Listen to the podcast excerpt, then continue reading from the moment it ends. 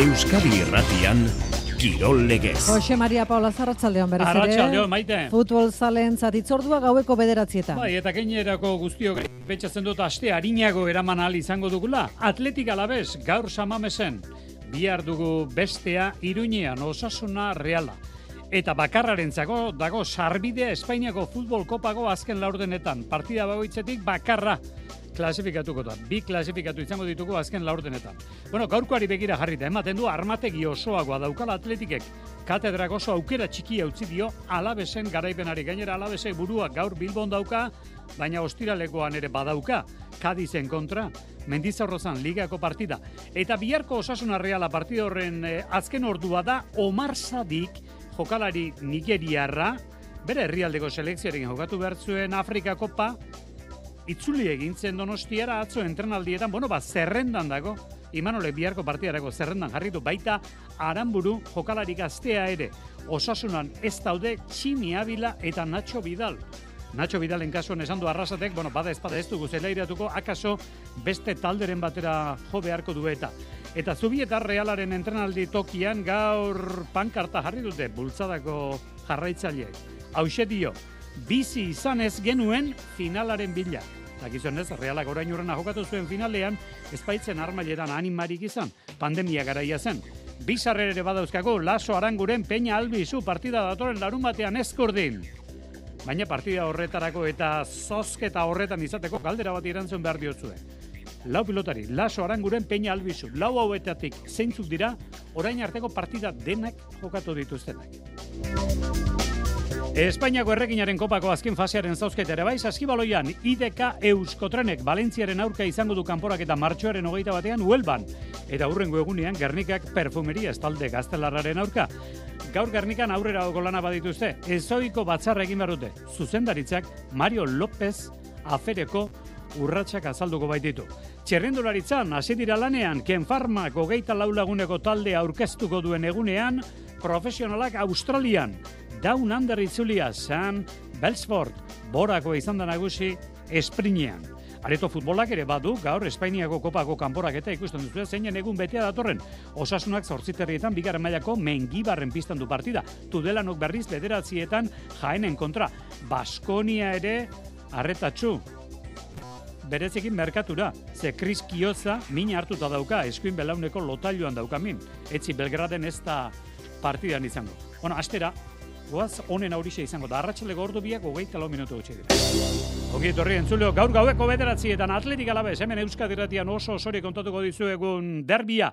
Espainiako futbol kopako derbia da, eta partida bakarrak erabakiko du kanporak eta Aritz Gailastegi Arratxaldeon. Artzaldeon, Jose Mari. Bueno, berriz ere derbia duzue samamesen, baina, bueno, oraingoak ez du, ez du bigarren itzulirik, ez du bigarren partidarik. Bueno, finala da, partida bakarrak erabakiko du gaurkoak, Aritz.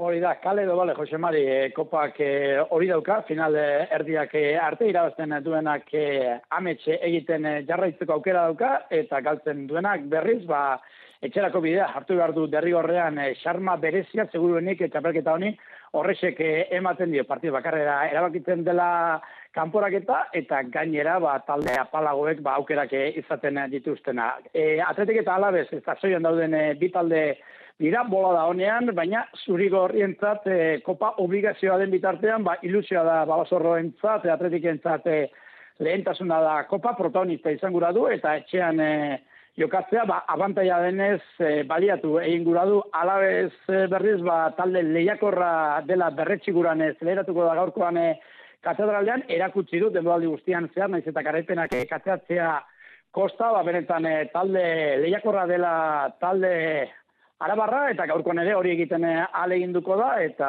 eta euren helburua da ba katedrala Samames eh, mutu lagatzea eta eta horretarako ba sinistu egiten dute eta eta pres daude susteko emateko. Bueno, ba lerrobururako Ariz Gallastegiri horren egoki azaldu duen esaldi hartuko diogu obligazioa du atletikek ilusioa alabesak. Ea zer dioeten e, gaur Euskadi Irratian iritzi ematen izan ditugu. Aurren aurrena Angel Garitano Ondarro Euskadi Irratiko aditu esan diogu. oso favorito atletik Ondarro.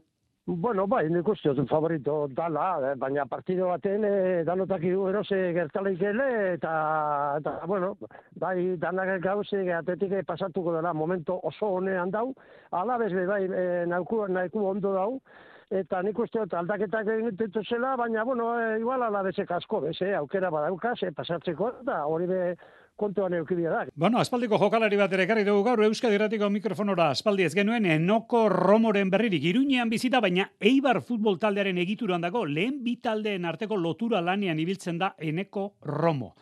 Atletiken arrobian ibili zen, alabesekin jokatu zuen, bi taldeak ondo iritsi dira Romoren ustez gaurko kanporaketara. Dut biak eh, ondo ailegatzen diala partio honetara, animikoki batez, eh, ez, eh, alabesek azkenengo hiru emaitza hauekin ez, kopakua, eta gero ligako bisak, naiz eta donostin ba empate azkenengo minutu hoitan e, e, lortu izana, ba, ba, bueno, ia da, taldea ondo dagoela, eta atleti bai, eta espero partio polita ikustea. bintzat. Bueno, ziklismoarekin alderaketa bat egingo bagenu, edo boxeoarekin esango nuke jotzaileagoa, punxeurragoa dela atletik. Ondarru gauza dio. E, bai, baina e, alabezek e, jokoan igual ba, aukerak e, asko ez dituk e, sortuko, baina balai dituan kontuz, eh? Atletik ondo defenditzen dabe, baina beraiek e, horrek, horrek jokaldiak e, ondo egiten dituz, eta hor kontuz eukibia da. Da gero, berri osatzen dut, partida batera erose gertaleike, ba, ba kanporak eta bat, atezaina, ero, eta amarrega zutzi, da, da aldatu egiten direz gauza, atxiki kontuz eukibia da. Alde hortatik, eneko romo garbiago esan du atletikek bai egia da, kolpe sendoagoa dauka. Bai, argi hau ez, da, ni- nik uste gaina partio alde horretatik ungo gala, ez, e, e, ba, esan dezagun, ba, atleti oso eraso korratibetako gala, eta alabez pixko bat e, eutxi nahien, nik, uste- nik uste dut horrela emango gala, auskalo gero zelan ematen dian partiduk ez, eta alabez bere aukera apurroitako bat aprobatu, aprobetxatu nahien, ez, kontraoitako bat, eta bueno, ba, nork asmatzeuen e, zea joka molde hortan, ba, hortxe biliko da. Bueno, ba, eman dizkigute, gako. eman dizkigute pista interesgarriak Romok eta Ondarruk. Eta horrelakoetan favorito, bai, baina. Hori, hori da beti kontuan izan behar dena partida batean eta edo zer gerta daitekelako. Bueno, bukatu horretik aritz gailasteki garbi dagoena da nahasketa erabateko egongo dela amaikakoetan titularrak edo ligan ibiltzen direnak, ibiltzen ez direnak, denetik pixka bat ez da, aritz? Hori da, Valverdek ohiko titularrak eta gutxiago jokatzen dutenak eh, nahaztuko ditu, Ibarren eh, egin zuen eh, moduan, Julen Agirrezabalak, De Marcosek, Herrerak edo eta Bilalibrek leku izango dute taldean, eta gerai ere berdeunean eh, ikusteko aukera egon daitekela, uste dut ez dakit hasieratik edo eta bigarren ez zatean, baina apurka-apurka ba, talde dinamikan eh, sartzeko premia dago erdiko atzelariarekin, eta García Plazak berriz ba, taldea freskatuko duela esan zuen eh, atzoko prentsagraldian, baina esaterako bat zebilan eh, ez zuten jokatu, Goroza Solak, Blankok, Jagik, edo eta Samu berak, eta, eta beraz ba horrek erakusten du, ba basorroen amaikako ere, Jose Mari, ba kontuan hartzeko moduko izango dela. Ederki gaueko bederatzietan hasiko da partida, aritz gailastegiren ahotsean. Eskarrik asko, arratsaldeon gero arte aritz. Berdin, arratsaldeon. Bueno, kopako bederatzi ekitalditan izan dire historian zehar, bederatzi aldi horietatik ligaska sistema batean izan ziren, baina bestela zortzi kanporaketa, zortzi kanporaketa zuzen zuzeneko zazpi atletikek irabazi ditu eta bakarra alabezek. Orain informazioa biltzen ari gara bihar iruñean jokatuko den osasuna reala beste derbiaz eta bien bitartean beste gai batzuk aipatuko dituko. Esate baterako eskupilota berezkoen buruzburuko lehiaketa beste bi kanporaketa erabaki zirelako atzo. Lehen da biziko anetzen kolorerik izan, bide ondo nagusi bieleren kontra eta bestean Andoni Ipar Elande orata garairen kontra. Bigarren hau berrogei eta hogeita emezortze bukatu zen Jonander dela, hoz? Berezkoen buruz buruko txapelketa ari da, bere bidea egiten eta beste bi pilotarik egin dute aurrera asteleen arratsaldez. Vicente Bide Ondo eta Andoni Ipar selkatu dira Donibane garaziko garatenean, Filip Biele eta Elande Oratagarai menderatuta urren ez urren.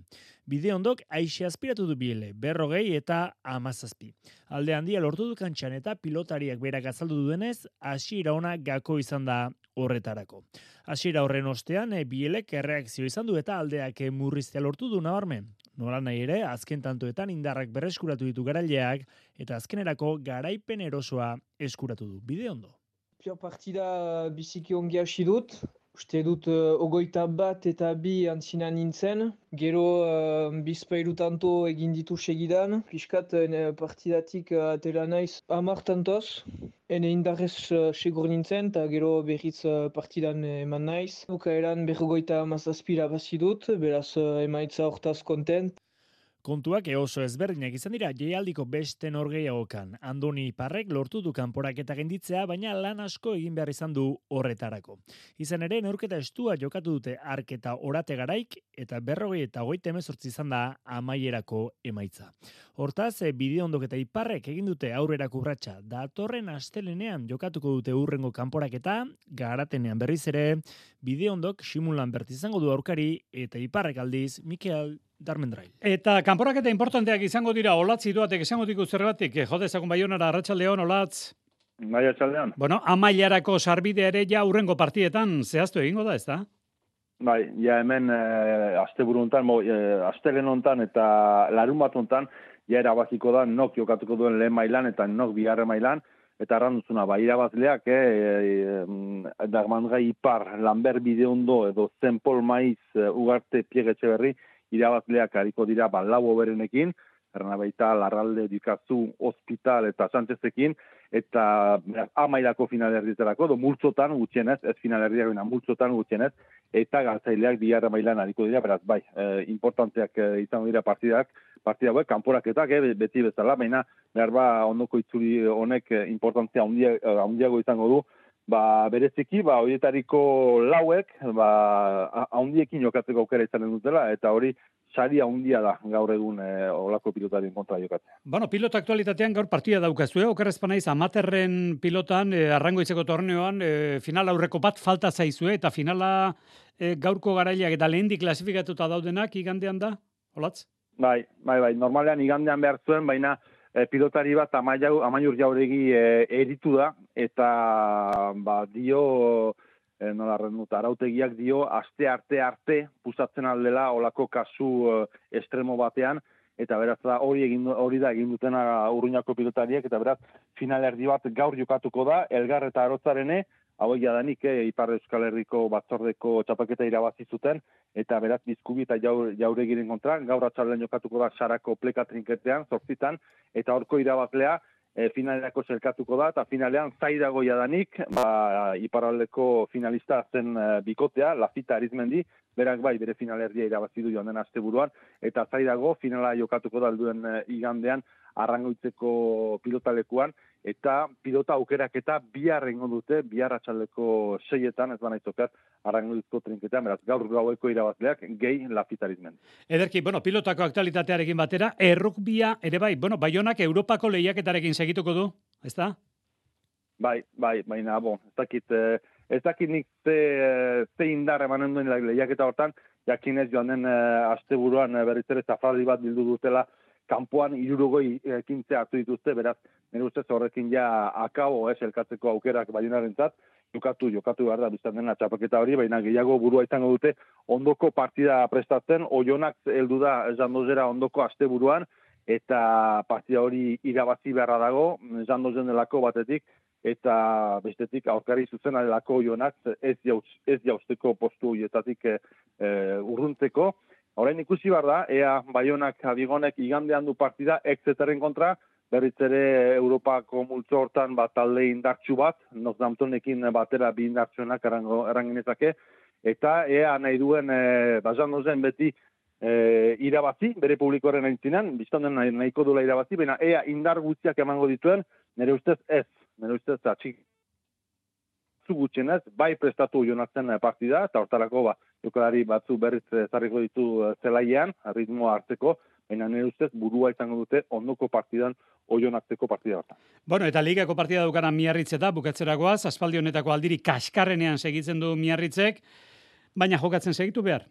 Olatz? Bai, et, eta hau hilala bizikoa. Ez zazpi partida segidan galdu ditu miarritzak, nik uste gogozari naiz, bena ez dakit noiztik eta joan gertatu hori, eta hala ere partida ona egin du joan aste buruan, nedegen biz, biz tantos bakarriz galdu, galdu zuen, oita zazpi, oita bost, eta beraz, uh, ba, keinu hona da, manik zetorri denetik iduriz, jokoan hobetzen direla miarriztarrak, baina orain, zelaia merdute frogatu eta baiestatu, ostiralean balantz goma heldu da gilerara, miarritze amabos garren, jautxera postuetan, balantz goma amairu garren, aurkari zuzena beraz, eta hor bai ala bai miarriztarrak irabazi bar dute, alaz bonizarekin, baina, bo, jonen gira pauzuka, pauzuka, irabaztea beharrezkoa da, beraz lehenik garaipena ardietxi bar dute, ea lortzen duten e, partidetan emaitute agileran publikoaren laguntzarekin, ja, bai, lortzen dut.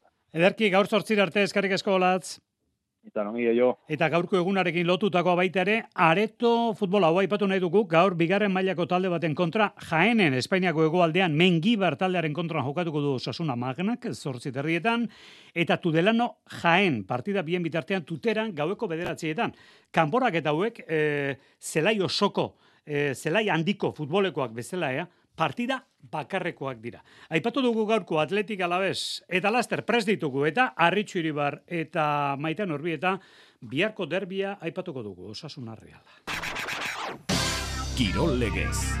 Euskadi Irratia. Etxean dira, bueno, etxean, e, txangori aztuta, osasunako jokalariak, eta orain biharkoari begira, sekulako betekada izango du bihar sadarrek, bazkitek txartela hartu egin behar izan dute, baina, baina hartu egin dute, ia gehienek hartu dute sarrera, realari bostun bat bidali zizkion osasunak, hauek ere joan dira, Ba, azte azkena bihar gaueko bederatzietan, baina sekulako ikusmina. Arritxu iribar, Arratxaldeon, Baita zuri ere. zer dio arrasatek, biharkoaz? Ba, aurrena esan goizean entrenatu dela osasunak eta ia jokalari guztiak prest dituela realaren aurka bihar jokatzeko unai bueltan da, deialditik kanpo tximi abila eta natxo bidal gelditu dira, honen etorkizuna osasunatik kanpo egon daiteke eta ala, erabaki dute bi aldeek egoera argitu arte ez duela jokatuko. Bestela ba, dena prest eta gogotsu gau magiko bat bizitzeko eta hori lortzeko jago barrasatek esan du garrantzitsua dela etxean sadarren bihar jokatzea. Ba, nik uste suertiok edo lososketan etxin jokatzea aldetik, eta ez dugu suertiok eukio aurkarixe, ba, gogorra dalako, ez? Baina, bueno, olako partiu, partiu batera di, eta gure saletukin jokatuko dugu, eta eta hori nahi dugune, lehen gurteko esperientzi hori daukegu, bai Sevilla eta bai Atletiken kontra, eta, bueno, nik uste gure mailarik onena moten badugu, eta eta gure saletuk lagunduko esku bai, ba, bueno, bersino on bat emon aldo gule, eta bersino bat emoten badugu, eurentzako e, gatxe izango da. Bersio ona eman beharko du osasunak hori da behin eta berriz esan duena arrasatek reala kanporatzeko ia partidu perfectoa partidu borobila jokatu beharko dutela, baina horretarako pres direla. Bueno, eurek normalin dominatzailik zen partio gehienetan eta zelai erdiko jokalari horiekin normalin ba partio euren aldera edo euren e, ez dakit e, euren nahi e, joko horretara e, juten da ez? Eta guk hori da pixkat e, ez dugune nahi ez? E, ba, eurek deseroso egoti nahi dugu horretarako presión baten biko dugu baina gixea baloiaz beba ba, bueno, pixkat geixa nahi dugu zela exigidu ez? Ligako partio horretan orden aldetik eta ondo ginen baina baloiaz e, ba, bueno, koste jakun bizkat batez beuren zela izen gauza gehiago haitxe, eta ja, bizar hori lortu aldugun, zelan partidu parekatu hau izango da, eta eta aukera gehiago guz irabazteko. Jago Barrasatek aipatu duen liga partidu hori, orain hilabete terdi edo jokatu zen sadarren, eta orduan baino osasuna orain hobeto dagoela izan du Arrasatek. Ea, bakaueko bederatzietan bihar hasiko den partio horretarako zen notizia zubietan, bueno, aipatu dizuegu, deigarri eginda, Real Zale geztute gogoan, Reala kopa irabazi zuen, orain urrena 2008ko finala, baina denok etxean ginen. Eta jendeak zelaian bizi nahi du horrelako bat, bizi izanez genuen, finalaren bila.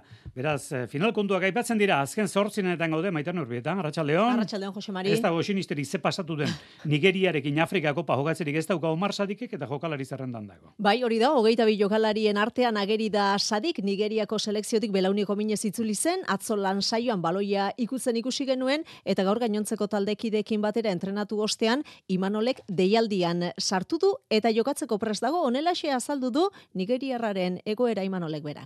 Bueno, jokalaria nahiko minduta etorri da, minduta nahi esan burutik e, zehati zerezioekin nahi zuen e, geratu. Lo que pasa que hango meikuak erabaki zuen, ba bueno, e, zalantza zituela e, nola jongo zan bere evoluzioa e, eta egia zan. Horregatik ganbi aldu zuten eta egia zan atzo gurekin proba gintzitun.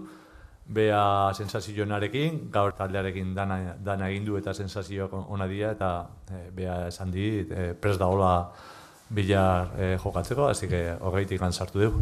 Sadik pres dago, gainontzean lau baja ditu realak, Odriozola, Carlos Take eta Traore ez daude jokatzekoa, sansetik nabarmentzekoa, aranburu atzelaria aukeratutakoen artean dagoela. Atletiken kontrako derbiak altzetik jokatuko du bi arkopako kanporak eta realak, hilala biziko itzordua, ligan sadarren bertan egindako partida. Egin nahi du imanolek hori bai, ate aurrean eraginkorragoa izan da. Zer datzea, eliminatoria badala eta, bueno, e, bali partia irabazten, ba, kanpoan gehatzea zela, eta gure asmoa dela, ba, bueno, berriro ere e, eliminatori hau e, pasatzean, naiz eta jakinda, osasunan etxean jokatzen deula, badekigula han e, zer nolako joa da, baina, bueno, e, oandala gutxi han jokatu genuen, empatia, baina, bueno, nire ustez, e, bat ematen merezin balimazuen e, parti hori irabaztea ere gugi izan ginen, eta bueno, e, asmoa izango da.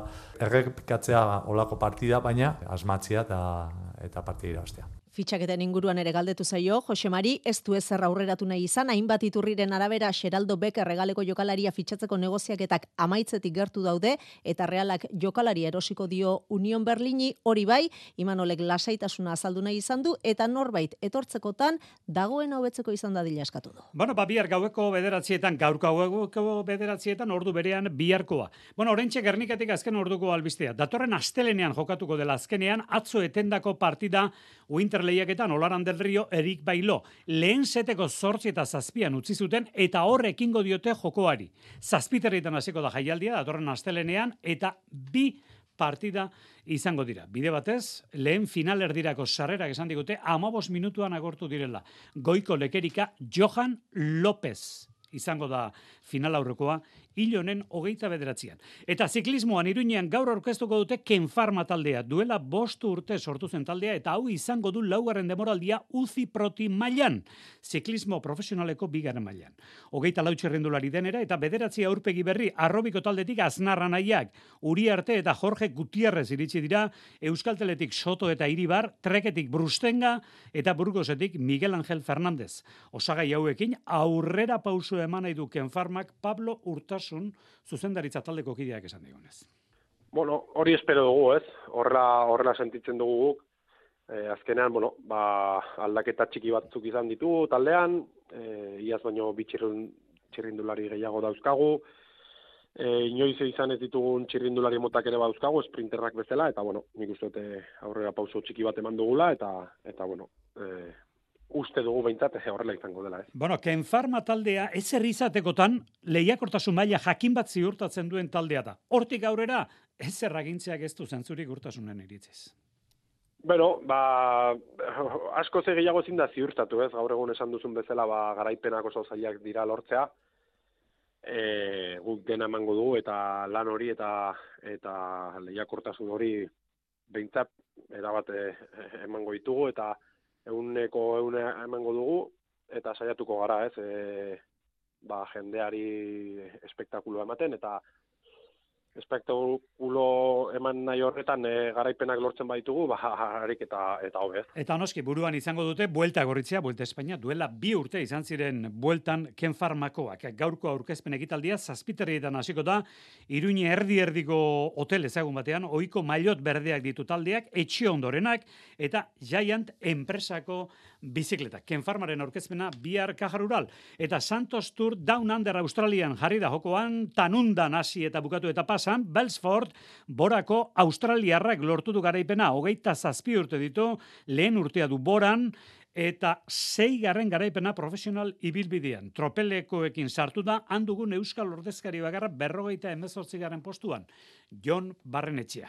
Eta saskibaloian gaur Espainiako erreginaren kopako azken fasearen zozketa izan dugu uelban jokatuko da, arritxu, eta bi Euskal talde izango ditugu, lointek eta ideka euskotren. Martxoaren hogeita batetik, hogeita laura eta Valentzia izango da, ideka euskotrenen aurkaria, martxoaren hogeita batean, adarronetan, gironak eta estudiantesek ere jokatuko dute, hauek beste kanporaketa. Eta martxoaren hogeita bian, lointeken gernikak jokatuko du perfumerias avenidaren aurka Pepe Vázquez entrenatzaile kargutuik kendu berri du perfumeriasen aurka.